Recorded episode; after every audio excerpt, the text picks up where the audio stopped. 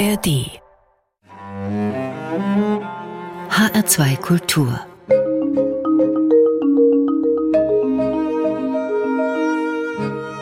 Doppelkopf mein Name ist Thomas Plaul und ich begrüße heute am Doppelkopftisch Christiane von Wahlert von der Friedrich Wilhelm Murnau Stiftung. Herzlich willkommen bei uns im HR2 Doppelkopf, Frau von Wahlert. Danke für die Einladung. Die Murnau Stiftung besteht seit dem Jahr 1966 und trägt in ihrem Namen den des großen Filmregisseurs der 1920er Jahre Friedrich Wilhelm Murnau. Die Stiftung hat ihren Sitz in Wiesbaden und einiges unter ihrem Dach, Frau von Wallert, damit wir ein Bild von all ihren Aktivitäten bekommen. Was genau macht die Murnau Stiftung? Die Murnau Stiftung ist eine Stiftung, die Filme hat. Und dieses Haben besteht bei Filmen aus sozusagen zwei Teilen, die man braucht. Das eine sind die Rechte, mit den Filmen etwas zu machen. Und das andere ist schlichtweg das Material. In diesem Sinne hat die Murnau Stiftung einen Filmbestand, wir sagen immer, es sind ungefähr 2000 Spielfilme und 1000 dokumentarische. Und dazu kommt noch die Mona Stiftung hat quasi das größte Konvolut von NS-Filmen in Deutschland. Das sind über 600 NS-Spielfilme. Also im Grunde sind fast alle noch erhaltenen während des Nationalsozialismus produzierten Spielfilme bei der Mona Stiftung. Welche Bewandtnis es hat, erläutere ich gerne. Die Größe des Stocks, so nennt man das, habe ich schon beziffert. Und man darf sich vorstellen, das sind ganz frühe Filme von vor dem Ersten Weltkrieg, 1911. Und der Filmstock endet 1966. Also ein abgeschlossenes Konvolut von Filmen. Es ist nicht wie zum Beispiel beim Museum, ich sag mal Filmmuseum in Frankfurt, die kaufen dazu, die sammeln dazu. Das macht die Monner Stiftung nicht, sondern sie hat einen Stock, den sie, das ist ihre Aufgabe, erstens erhält. Also da steckt sehr viel Pflege hinter. Das ist ja jetzt auch schon über 60 Jahre dass sie ihn erhält und die Hauptaufgabe, dass sie diesen Filmstock der Öffentlichkeit zugänglich macht. Weil Filmkopien, die im Keller lagern, sind natürlich für keinen einsichtig. Der Keller, in dem die Filmkopien lagern, darf man sich übrigens vorstellen, das ist es nämlich, als einen großen Bunker in Wiesbaden aus dem Zweiten Weltkrieg. Und zwar wirklich von solcher historischen Echtheit, dass man noch Beschriftungen an der Wand sieht, zum Beispiel bitte stillhalten. Also die Aufforderung bei einem Bombenangriff bitte stillzuhalten. Was das für die Kinder in den Bunkern bedeutet hat, das können wir uns nur vorstellen. Also da lagern diese Filmkopien und zwar großteils noch als Kopien, also auf Zelluloid. Jeder kennt das Bild von diesen Alu-Rollen, die wie eine sehr große Obsttorte aussehen, haben auch so Streifen drauf wie so Stückschneidung und fünf davon sind in der Regel fünf Akte, ergeben einen Film und wiegen hm, so in der Regel zwischen 30 und 40 Kilo. Und davon haben wir Tausende. Die liegen kühl natürlich dort. Die liegen kühl und haben auch bestimmte Feuchtigkeitsbedingungen und werden beobachtet. Es gibt auch einen Transport in die Lager und aus ihnen hinaus, nämlich bei den Filmtiteln, die digitalisiert werden oder auch bei den Filmtiteln, das passiert auch noch, die nur auf 35 Millimeter vorliegen, also auf analogem Material, die mal ausgeliehen werden.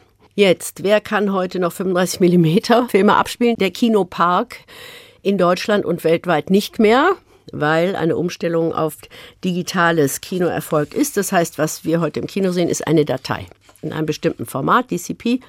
Und so gucken wir Filme. Und die alten 35 mm Apparate gibt es eigentlich nur noch in Filmmuseen, da gibt es sie natürlich. Die Mona Stiftung hat auch ein Kino in Wiesbaden, da gibt es natürlich auch sogar zwei 35 mm Projektoren, weil wir überblenden und die Akte nicht koppeln. Die Filmmuseen haben es auch alle, Frankfurt selbstverständlich auch, aber das normale Kino, auch das normale Programmkino oder Arthouse-Kino hat keine 35 mm Kopien mehr, sondern ist darauf angewiesen, eine Datei zu kriegen. Aus diesem großen Filmstock der Monau Stiftung wurden bislang ungefähr 210 Titel digitalisiert. Das heißt, wenn man sich die Größe der Aufgabe vorstellen möchte, dann stelle man sich vor 3000, 4000, 5000 Filmkopien. Und davon sind etwas über 200 jetzt digitalisiert, oft auch restauriert und liegen eben als Digital Cinema Package DCI Paket vor. Das heißt, Sie haben noch eine lange Strecke vor sich. Oh ja. Ja, und ist das auch eine der größten Herausforderungen, die die Monau Stiftung hat, eben diese Filme zu digitalisieren? Oder ist es auch Abnehmer zu finden, also das Verleihgeschäft beizubehalten, anzukurbeln, vergrößern. Ja, Sie haben sozusagen das Anfang und das Ende des Problems schon vollkommen korrekt benannt. Also ich fange mal mit dem Anfang an. So eine Filmrestaurierung und Digitalisierung kostet je nach Zustand des Ausgangsmaterials, aber so ein Durchschnittswert könnte man sagen, zwischen 40 und 50.000 Euro. Das kann auch mal 80.000 Euro kosten, wenn der Film das Ausgangsmaterial in sehr schlechtem Zustand ist. Das ist eine Menge Holz. Das mag man sich jetzt gar nicht hochrechnen zum Filmbestand, den die Mona hat. Ich glaube, da sind wir bei Milliarden. Ich habe das nicht hochgerechnet. Also Digitalisierung ist sehr teuer. Das ist auch ein Grund, warum noch keine größeren Mengen digitalisiert sind, weil das ja bezahlt werden muss. Es gibt da ein Förderprogramm, das bei der Filmförderungsanstalt angesiedelt ist. Das sind 10 Millionen Euro im Jahr. Die sind auf zehn Jahre angelegt, dieses Programm. Und da ist das Ziel, dass sozusagen der wichtigste deutsche Filmkanon mit diesen Fördermitteln digitalisiert wird. Also die bekommen nicht nur Sie, sondern alle, ja, alle Filmarchive, Film genau. Institute, die Das sind die Filmmuseen, Filme. genau. Das DFF in Frankfurt hat Filme, entweder haben sie die Rechte oder aber sie haben zumindest das Material. Dann die Stiftung Deutsche Kinemathek in Berlin, das Film- und Fernsehmuseum ist natürlich ein großer Digitalisator. Das Bundesarchiv digitalisiert auch und auch andere. Es digitalisieren auch Firmen. Also äh, ein Schlündorf, ein Wenders oder deren Stiftungen, die digitalisieren lassen, ihre alten Filme auch digitalisieren, einfach damit sie, jetzt kommen wir ans Ende, das Sie auch schon benannt haben, der Kette, damit sie gezeigt werden können, verwertet werden können. Und das heißt, Fernsehen ist immer noch ein wichtiger Partner, um Filmlizenzen zu kaufen, aber ein Partner mit abnehmender Potenz. Und was jetzt unsere Filme betrifft, bis 29 waren die Filme stumm. Also wir haben die großen Stummfilme der Weimarer Republik, das Kabinett des Dr. Caligari, Metropolis von Fritz Lang, die Nibelungen von Fritz Lang. Wir haben Der letzte Mann von Murnau, wir haben Nosferatu von Murnau. Das heißt, wir haben wirkliche Highlights des Weimarer Kinos, aber die sind erst in Schwarz-Weiß und zwar in Stumm. Und das ist für das Fernsehen nicht mehr attraktiv leider. Also die früheren Jahrzehnte hat sich die Stiftung gut finanzieren können durch Fernsehlizenzverkäufe.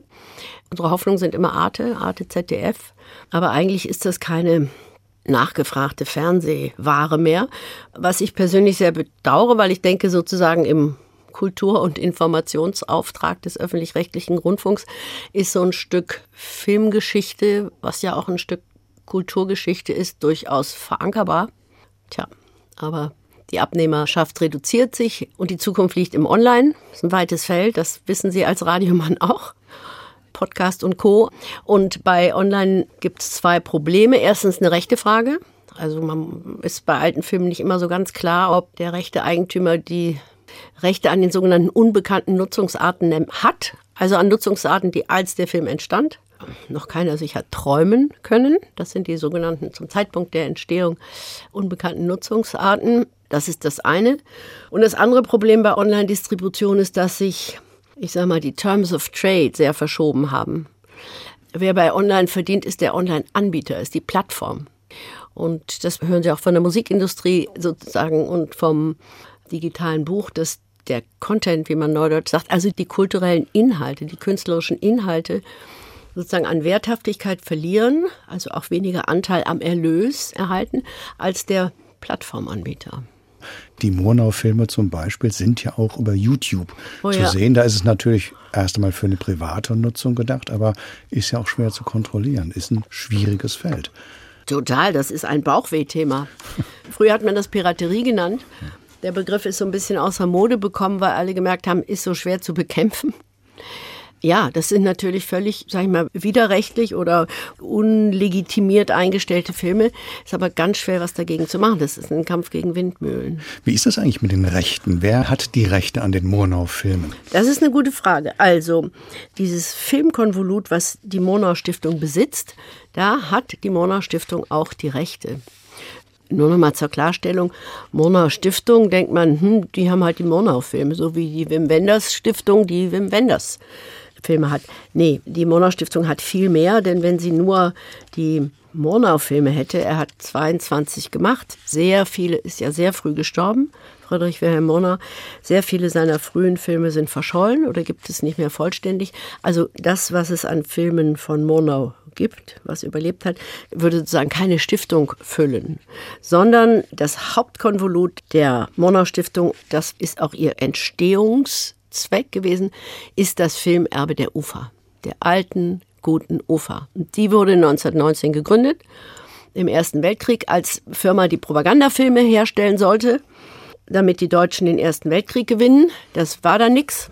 Dann machten auch die Propagandafilme keinen Sinn mehr und dann hat die UFA Fahrt aufgenommen und ist ein ganz großer Player im sich entwickelnden Spielfilmbereich geworden. Dann 33 wurde die Macht Nationalsozialisten übertragen und dann gab es einen Herrn Goebbels, der sozusagen von einem Ehrgeiz zerfressen war, nämlich der größte Filmproduzent der Welt zu werden. Und sich, das sieht man auch wunderbar in seinem Tagebuch, zu sagen, irgendwann gehört die Ufer mir. Nein, irgendwann ist die Ufer verstaatlicht. Und das gelang auch am Schluss. Man muss sich das mal vorstellen, Deutschland lag in Schutt und Asche. Deutschland hatte mit der Shoah eine der größten Menschheitsverbrechen begangen. Und Herr Goebbels und seine Frau Magda Quandt und die sechs Kinder, glaube ich, nahmen sich dann im Führerbunker das Leben. Aber kurz vorher hatte er die Gewissheit, dass die Ufer jetzt dem Staat gehört. Also es ist sozusagen absurdestes Theater wenn es nicht so tragisch wäre, was da gespielt wurde. So, aber es gab diesen Uferbestand. Dann kamen die Alliierten, haben Demokratie nach Deutschland gebracht und hatten ganz klare Vorstellungen. Sie sagten, der Staat hat Filme besessen und produziert. In einem demokratischen Deutschland darf das nicht möglich sein. Dieser jetzt dann staatliche Stock muss privatisiert werden. Das war dann alles sehr abenteuerlich, das überspringen wir jetzt jedenfalls, landete dieses Riesenkonvolut von Uferfilmen vom Ersten Weltkrieg bis 1945 irgendwann bei Bertelsmann. Und Bertelsmann hatte den Stock und hatte ein Angebot, diesen Stock oder Teile des Stocks nach Amerika zu verkaufen.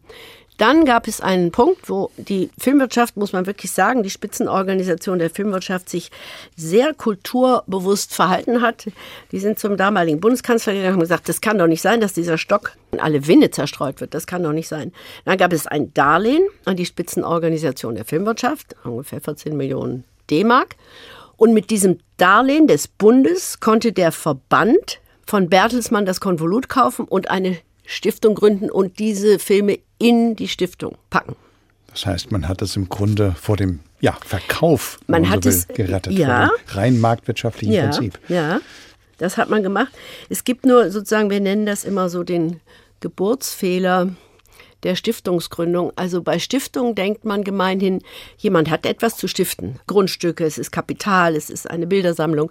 Und das tut er in eine Stiftung, damit die Stiftung dieses, das nennt man dann Stiftungsvermögen, damit sie es pflegt. Und wenn es Erlöse gibt, zum Beispiel weil Kapital gestiftet wurde, aus den Erlösen wird dann die Stiftungsarbeit gemacht. Hier war es aber so, der Bund gibt der Filmwirtschaft ein Darlehen, damit sie die Filme kaufen kann die Stiftung gründen kann. Die Stiftung wertet die Filme aus und mit den Erlösen zahlt sie dem Bund das Darlehen zurück. Heute würde man entdecken bei U-Bahn-Schachtarbeiten ein Konvolut von NS-Filmen. Vorher hätte man gedacht, es gibt gar keinen mehr. Man buddelt und findet da, yes, Marie, wir haben ja 680 Nazi-Filme liegen da unten. Kein Mensch käme heute auf die Idee zu sagen, hallo, privatisieren. Mhm. Jeder würde sagen, ja, Bundesarchiv oder ein Museum, das ist doch sozusagen ein die Franzosen sagen Patrimoine national, das ist doch ein nationales Kulturgut und ein historischer Fund und Interpretationsschatzgrund höchsten Ranges, da sagen wir doch nicht, das muss privatisiert werden. Das ist sehr interessant, weil man sozusagen an der Geschichte der Stiftung auch immer so ein Stück, ich sage mal, deutsche Nachkriegsgeschichte beobachten. Spiegelt, ja. ja, spiegeln. Haben Sie denn den Eindruck, dass das Bewusstsein der Bedeutung und der Wichtigkeit dieser Stiftung und auch anderer Einrichtungen abnimmt? Das ist eine richtig gute Frage. Herr Plaul, das ist natürlich die Frage, wie verhält sich das eigentlich mit dem historischen Gedächtnis und wie verhält es sich mit der Bereitschaft, sich mit Dingen zu beschäftigen, die nicht Gegenwart sind? man kommt dann schnell in so eine kulturpessimistische Schiene, dass man sagt, früher gab es mehr Interesse an historischen Dingen. Das lässt sich schwer verallgemeinern. Ja, wir wollen, ist, wir wollen es nicht. Ja. Natürlich kann man sagen, bleiben wir mal bei den Auswertungen der Schwarz-Weiß-Filme der Murnau Stiftung. Früher hat eine ARD einen Schwarz-Weiß-Film mit Marika Röck oder Sarah Leander gekauft. Warum? Weil das Publikum die Filme kannte und gerne wieder sah. Das Publikum lebt nicht mehr. Es leben heute keine Fernsehzuschauer und Zuschauerinnen mehr, die sich erinnern, dass sie die Filme früher in der Nazi-Zeit im Kino gesehen haben. Die gibt es einfach nicht mehr. Und gleichzeitig hat natürlich die Bilderproduktion insgesamt so wahnsinnig zugenommen. Wir können ja heute überall Bilder sehen. Das heißt, auch das Kino hat ja an Bedeutung als Schaufenster zu audiovisuellen Bildern sehr abgenommen, wie wir auch sehen an den zurückgehenden Besucherzahlen, während andere, nämlich das Handy oder einfach der Monitor, das Fernsehen, zugenommen haben als Präsentationsfläche für Bilder. Ich nehme Ihre Frage einfach mit. Ich kann sie nicht beantworten, ob das Interesse größer oder kleiner war. Andererseits, jetzt gucken wir mal im akademischen Bereich. Es gibt jetzt in Babelsberg und in Frankfurt bei den Filmwissenschaftlern Studiengänge ganz kleine, aber immerhin, die heißen, ich weiß nicht genau, wie sie heißen, aber die heißen irgendwie Filmkuratieren. Also wie stelle ich eigentlich historische Filmreihen zusammen, um sozusagen Einblicke und Schneisen in diese auch immer größer werdende Filmgeschichte. Es wächst ja an, ja. Jedes Jahr werden ja weltweit 2000 Filme produziert. Und da ist natürlich, muss man sagen, die Digitalisierung durchaus hilfreich, Absolut. weil sie leichter verfügbar sind. Mit Sicherheit. Also das Ziel ist, ja. die Filme irgendwann auf einer anderen Online-Plattformen zu präsentieren. Und das wäre für Filminteressierte in aller Welt natürlich der Hammer.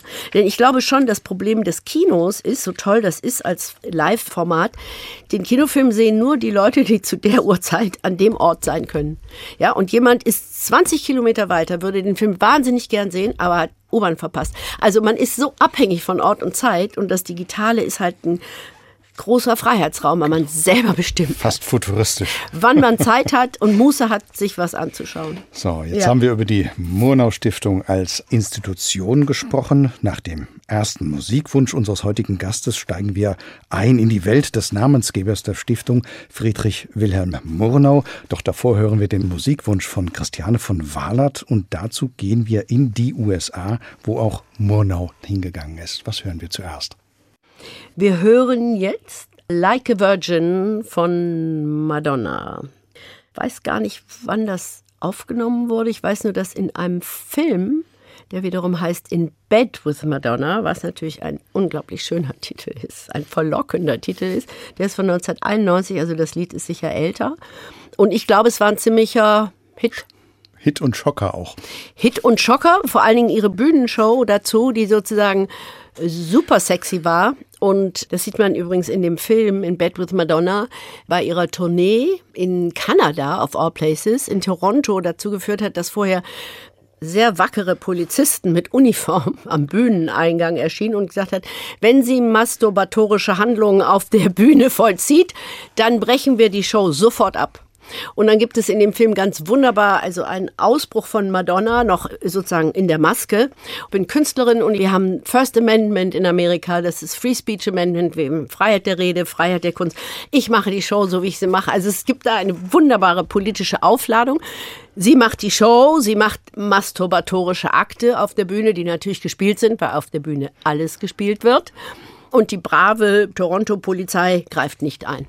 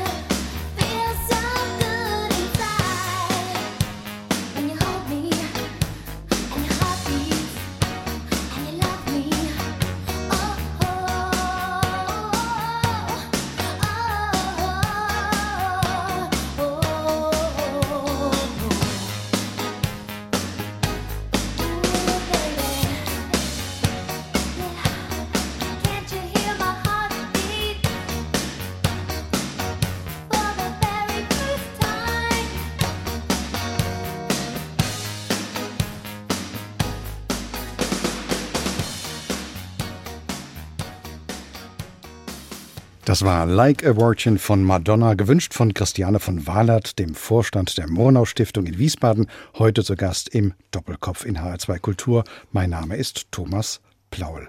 Murnau Stiftung. Über den zweiten Teil dieses Begriffes haben wir gerade geredet. Über die Stiftung schwenken wir mal die Gesprächskamera auf den Namensgeber der Stiftung selbst, auf Friedrich Wilhelm Murnau, der ja, Frau von Wallert, gar nicht so hieß. Nein, Friedrich Wilhelm Plumpe hieß er eigentlich, wurde 1888 in Bielefeld geboren und ist im März 1931 gestorben. Er ist also gar nicht alt geworden. Äh, Friedrich Wilhelm Murnau hat den Namen sich zugelegt als echten Nom de Plume, und zwar in den 1910er Jahren. 88 ist er geboren, also da war er 20, 22. 22 ja. Und er hat dies gemacht, weil er mit einem Freund, einem Herzensfreund in Murnau war. In der Tat in Murnau am Staffelsee und hatte dort, das ist jetzt meine Küchenpsychologie, sein erstes sexuelles Erlebnis. Also, like a Virgin ist er hingereist. Wir hatten es mit Madonna. Und as a man, he came back.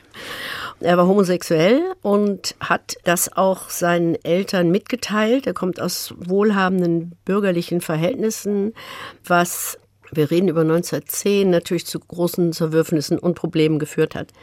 Er hat den Namen Friedrich Wilhelm Murnau dann bis zu seinem Tode geführt als Künstlername. Und da war er auch hier in Hessen gewesen, nämlich in Kassel ist er eigentlich aufgewachsen. Genau. Da ist die Familie umgezogen und er ist auch mitgezogen. Und ich glaube, er hat da auch Abitur gemacht. Richtig. Ist dann zum Studium, er hat Kunstgeschichte studiert, nicht fertig, aber wenn man das weiß, guckt man auch seine Filme anders an, weil man an seinen Bildern, die er geschaffen hat, seinen filmischen Bildern merkt, dass er malerische Vorbilder oder Orientierungen hatte, dass er sich mit bestimmten Künstlern beschäftigt hat. Caspar David Friedrich, die deutsche Romantik kann man sozusagen beim Eröffnungsshot von Nosferatu erkennen, wenn man das weiß. Ja, er hat dann Kunstgeschichte studiert, ist dann nach Berlin gegangen, war dann im Ersten Weltkrieg einer Fliegerstaffel, ist dann in der Schweiz, der Glückliche, in der neutralen Schweiz abgeschossen worden, wie auch immer, kam dort in Gefangenschaft und fing dort an Theater zu spielen, ging dann nach Berlin. Er war dünn und groß. Er war, das sieht man auch auf den Fotos, er war sehr elegant und sehr distinguiert. Ich glaube fast, er war auch ein bisschen schüchtern. Vielleicht war er auch ein Snob. Auf jeden Fall war er offenbar auch ein guter Theaterschauspieler und hat dann Erfahrung gesammelt, auch bei Max Reinhardt, dem Theater Gott in Berlin. Und ist dann allmählich zum Film gekommen. Insgesamt hat er 22 Filme gemacht. Ich glaube, der erste 1919, der Knabe in Blau, der ist aber auch nicht erhalten. Genau. Sind ja einige verschollen. Genau, genau. Schloss Vogelöd oder andere, die sind dann nur in Fragmenten erhalten. Er ja. war ja im Ersten Weltkrieg gewesen. Sie sagten es ja gerade, ist in der Schweiz abgestürzt. Sein ja, Freund, Lebensgefährte Hans Ehrenbaum Degeler ist ja gefallen im Ersten ja. Weltkrieg. Ist es denn bekannt, wie Murnau die Erfahrung dieses Ersten Weltkrieges verarbeitet hat?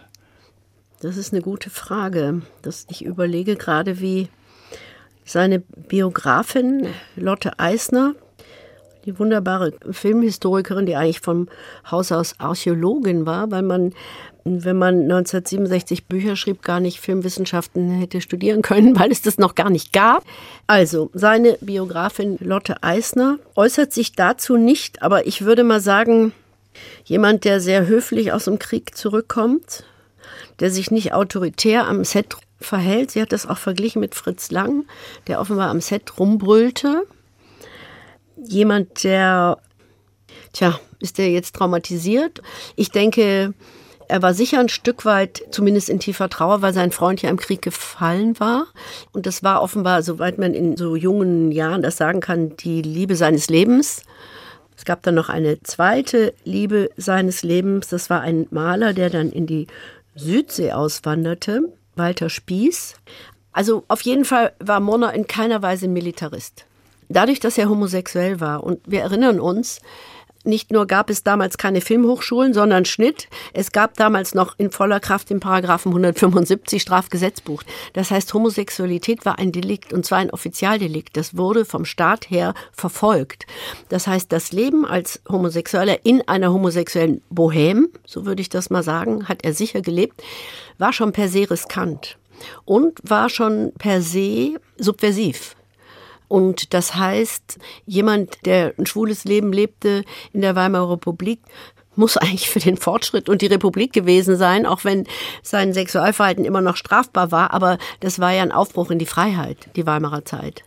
Raus aus dem schrecklichen Wilhelminismus. Murnau war in Deutschland ja ein viel beschäftigter und erfolgreicher Regisseur gewesen. Wenn ich Sie jetzt frage, Christiane von Wahlert, mit welchem Film Murnau am ehesten in Verbindung gebracht wird heute, dann wäre Ihre Antwort welche?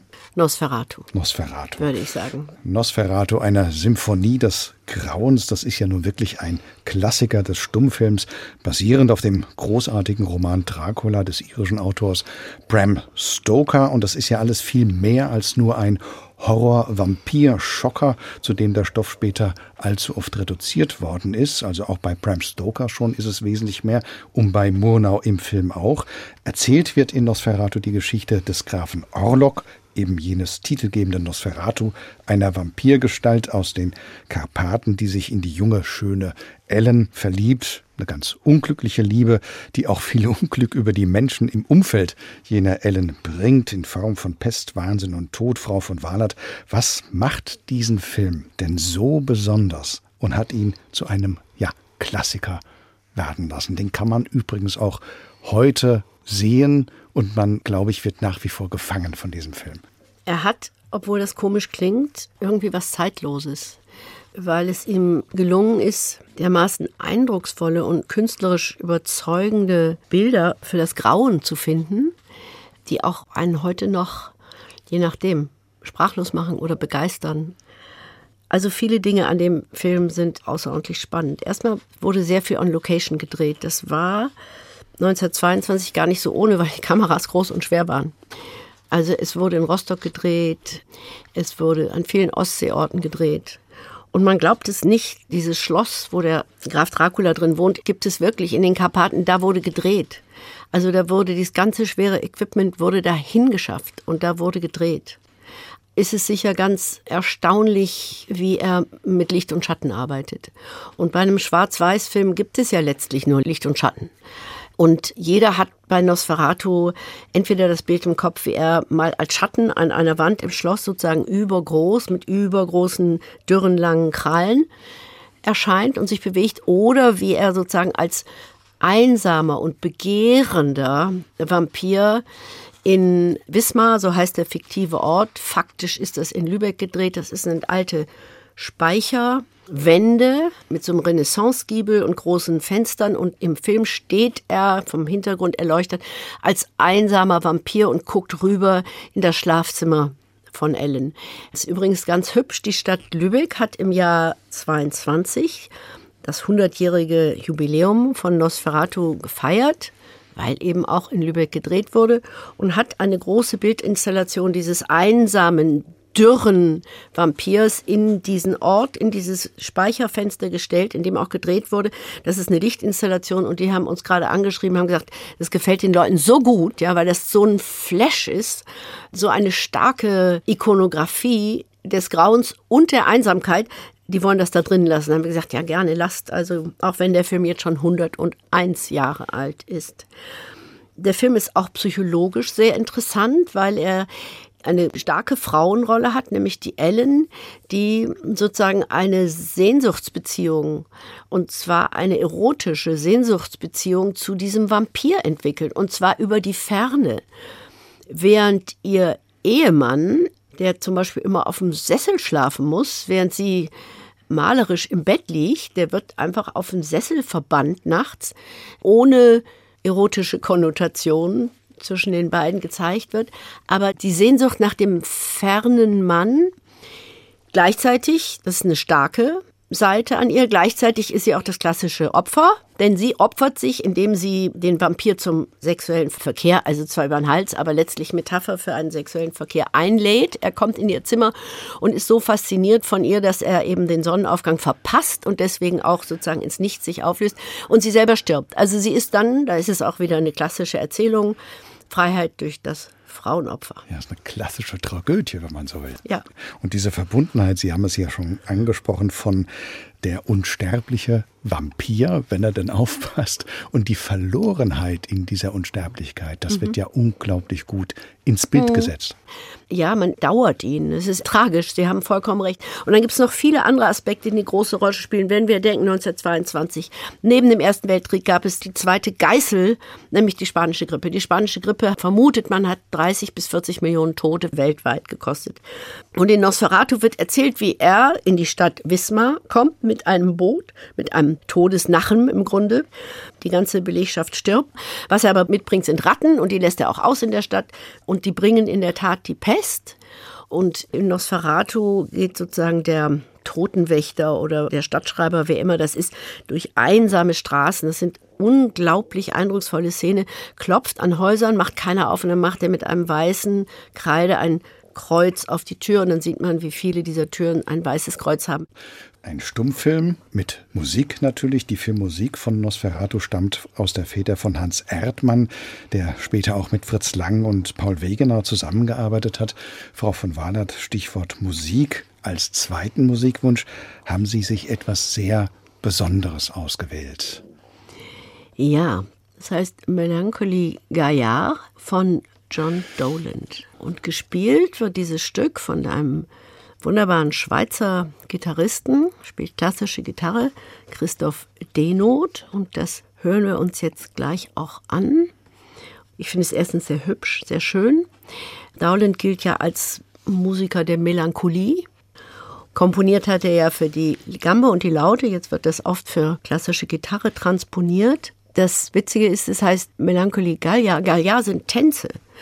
Gaillard ist ein ab dem 15. Jahrhundert sehr populär, vor allen Dingen an den Höfen, populär gewordener Springtanz im Dreiertakt. Und was ich so faszinierend finde, ist, dass sozusagen der Komponist der Melancholie dann aber melancholisch, wie er offenbar war, doch ein Tänzchen komponiert hat. Und das heißt, auch wenn es ziemlich traurig ist, ein Springtanz kann man trotzdem wagen. Musik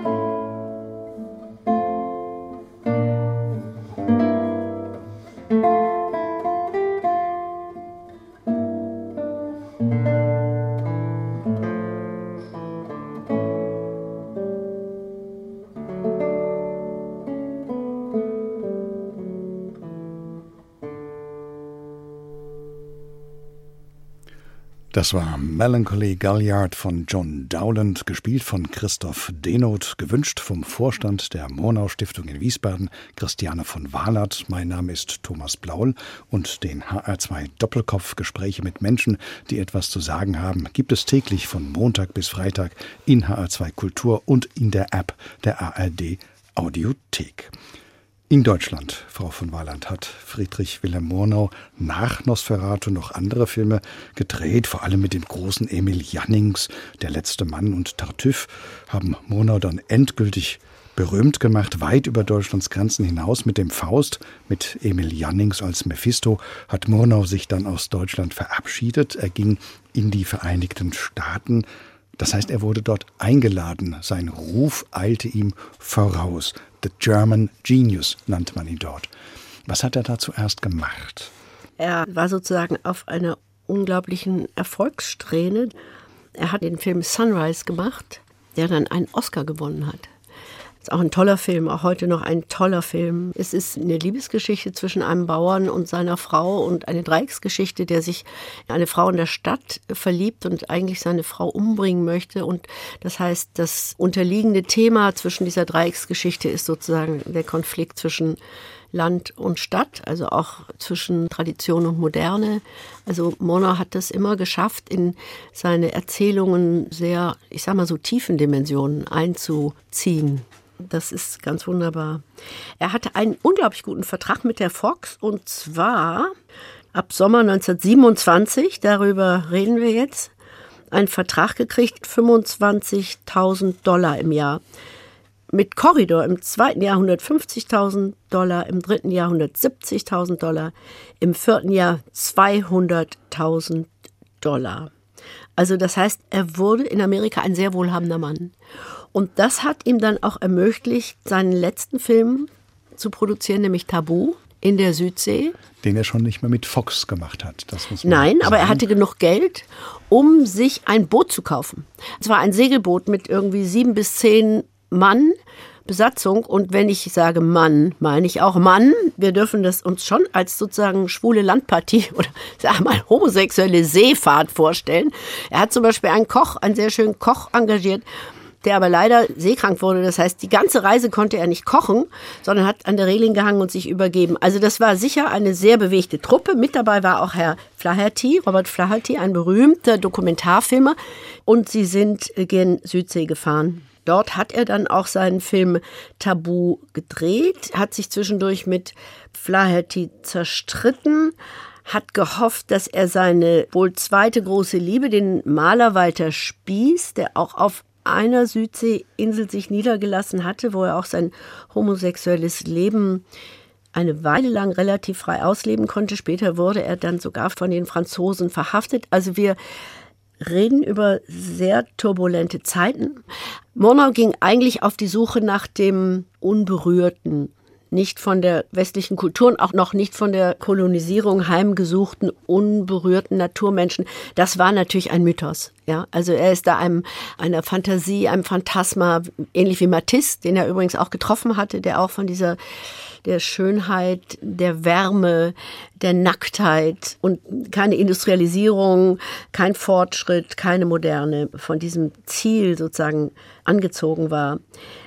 Tabu wurde mit großem Aufwand hergestellt, zum Beispiel haben die ein Mini-Kopierwerk vor Ort eingerichtet, damit sie abends die Muster schauen können. Also auf Bora Bora, auf dieser Südseeinsel. Nicht irgendwo in Kalifornien, ja. sondern mitten im Pazifik. Ein Mini-Kopierwerk irgendwie mitgebracht. Dann sind furchtbare Sachen passiert. Sie hatten zum Beispiel nur zehn Stunden Restfilmmaterial, dann ging ihnen irgendwann das Material aus. Das heißt, TNT gab es damals auch nicht, die mal eben neues Filmmaterial vorbeigeschickt haben. Es war alles unglaublich aufwendig. Flaherty war überhaupt nicht einverstanden mit dem Film. Der wollte nämlich eine Doku machen. Der hat an seinen Nanook, den Eskimo, gedacht. Das ist ein wunderbarer Dokumentarfilm, einer der frühesten. Der sitzt stundenlang an einem Wasserloch und wartet, dass aus dem Wasserloch im Eis ein Fisch kommt. Das hatte aber Mona überhaupt nicht im Sinn. Der wollte eine turbulente Liebesgeschichte inszenieren. Daraufhin fing Flaherty an zu saufen. Die haben sich dann getrennt. Verheiti ist dann ausgestiegen aus der Produktion. Das heißt aber, Murnau hat den Film aufgrund seiner finanziellen Mittel dann auch selbst produziert, ja. selbst finanziert. Ja.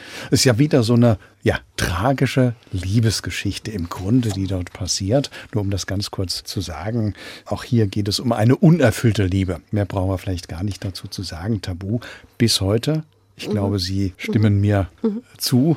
Ein wahnsinnig toller, sehenswerter Film den Murnau aber gar nicht mehr in Form einer Premiere erlebt hat. Was ist passiert, Frau von Wahlert? Dieses kurze Leben nahm leider ein tragisches Ende. Also der Film war abgedreht. Man segelte zurück nach Kalifornien und Mona ging sozusagen zurück in sein Hollywood-Leben und ist dann im März 1931, am 11. März 1931, bei einem Unfall zu Tode gekommen. Wirklich eine Woche vor der Premiere von Tabu. Also das ist, wenn man schicksalsgläubig ist, was ich nicht bin, dann würde man sagen, das kann doch nicht wahr sein. Eine Woche vor der Premiere. Und der Unfall war tragisch, wie alle Unfälle tragisch sind. Er hatte seinen Hausdiener, jung und unerfahren, ich glaube, der war noch gar nicht volljährig an Steuer gelassen und der hat den großen Wagen nicht beherrscht und es kam zu einem Unfall und alle anderen Insassen haben überlebt auch gar nicht so schwer verletzt, aber Mona hatte sozusagen Pech und starb. Und insgesamt ist er geworden 1888 geboren, 1931 plus 12 sind 43. Also er ist sozusagen im besten und eigentlich noch frischesten Mannesalter gestorben. Und ich denke mal, wenn er weiter hätte arbeiten können, dass er noch viele Filme gemacht hätte. Aber so hat er wirklich ein erstaunliches, reifes Frühwerk, würde man heute sagen hinterlassen. Friedrich Wilhelm Murnau, einer der ganz großen Regisseure der Stummfilmära und der Vorstand der Murnau Stiftung in Wiesbaden, Christiane von Wahlert, ist heute bei uns im HR2 Doppelkopf zu Gast. Christiane von Wahlert ist eine ausgebildete Sozialwissenschaftlerin und hat zwei Jahrzehnte lang der Spitzenorganisation der Filmwirtschaft als Geschäftsführerin vorgestanden und hat dann für die freiwillige Selbstkontrolle der Filmwirtschaft gearbeitet. Seit 1. Dezember 2019 ist sie Vorstand der Mornau Stiftung. Frau von Wallert, wann hat denn bei Ihnen selbst das Kinokribbeln im Bauch oder im Kopf begonnen? Als Schülerin. Als Schülerin haben wir die Filme aus dem Walter Kirchner Filmverleih rauf und runter geguckt, Nouvelle Vague. Und ich glaube, es ging mit dem französischen Kino los. Ich bin dann immer sehr gerne ins Kino gegangen, aber ich habe Anfang der 70er Jahre Abitur gemacht, Film als Beruf, ja, zum Beispiel Film zu studieren. Ich wusste gar nicht, dass das gibt. Ich habe dann in Amerika studiert und da gab es ein Fach Film Studies. Das hatte ich überhaupt noch nie gehört. Da habe ich den Kurs natürlich belegt. Können Sie sich erinnern, wann Sie Ihren ersten Murnau-Film gesehen haben und welcher Film das war? Ja, kann ich mich erinnern, das war Sunrise und zwar auf dem Hofer Filmfest. Und zwar also nicht seiner Zeit, in den 20er Jahren, da habe ich auch noch nicht gelebt, sondern es gab einen Grund, den ich nicht mehr weiß, dass der gute Heinz Badewitz in Hof, vielleicht wurde er wieder rausgebracht oder von der Fox oder restauriert, das weiß ich alles nicht. Jedenfalls habe ich da meinen ersten Mono-Film gesehen und sehr ungewöhnlich auf einem Festival, wo eigentlich die neuesten Filme der Münchner Filmhochschüler gezeigt werden oder von ausländischen Gästen, insbesondere Amerikanern, sozusagen einen alten Film zu sehen und das war eine Art Erweckungserlebnis, weil ich dachte, boah, ist das differenziert.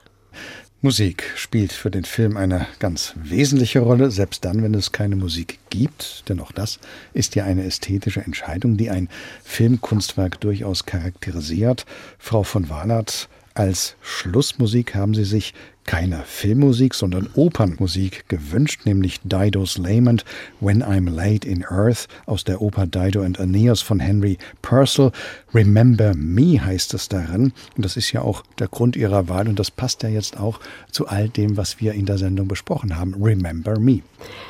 Ja, das ist eine ganz wunderbare Trauermusik und ich beschäftige mich eigentlich sehr mit Geschichte und damit, dass wir alle eine Geschichte haben. Und Walter Benjamin hat mal gesagt, die Geschichte ist ein Trümmerhaufen und da muss man ihm leider zustimmen. Also wir leben sozusagen auf Bergen von Leid und Leidgeschichte. Hm, heute früh habe ich in einem öffentlich-rechtlichen Rundfunk gehört, dass vor 175 Jahren die Sklaverei in französischen Kolonien abgeschafft wurde, also in der heutigen Karibik. Und Folge dieser Abschaffung der Sklaverei war, dass alle Sklaven französische Bürger wurden. Bürgerinnen war nicht die Rede. Und die weitere Folge war, dass es gigantische Entschädigungsleistungen gab. Und zwar für die Sklavenhalter, weil die enteignet worden waren, nicht für die Sklaven. An sowas denke ich, wenn ich sage, Geschichte ist ein Trümmerhaufen. Und das Einzige, was wir haben angesichts dieses Blutzolls oder angesichts dieses Trümmerhaufens, ist die Erinnerung. Und in dem Lied Remember Me, finde ich, ist eine, eine, wie soll man sagen, ein sehr melancholisches Postulat an das historische Bewusstsein. Leute, erinnert euch mit der Arie When I'm Late in Earth, in der die Zeile Remember Me enthalten ist, aus Henry Purcells Oper Deide und Aeneas, hier gesungen von Simone Kermes in Begleitung des italienischen Ensembles La Magnifica Comunità, geht der Doppelkopf in H2 Kultur heute zu Ende. Gast im Studio war Christiane von Wahlert, Gastgeber Thomas Blaul.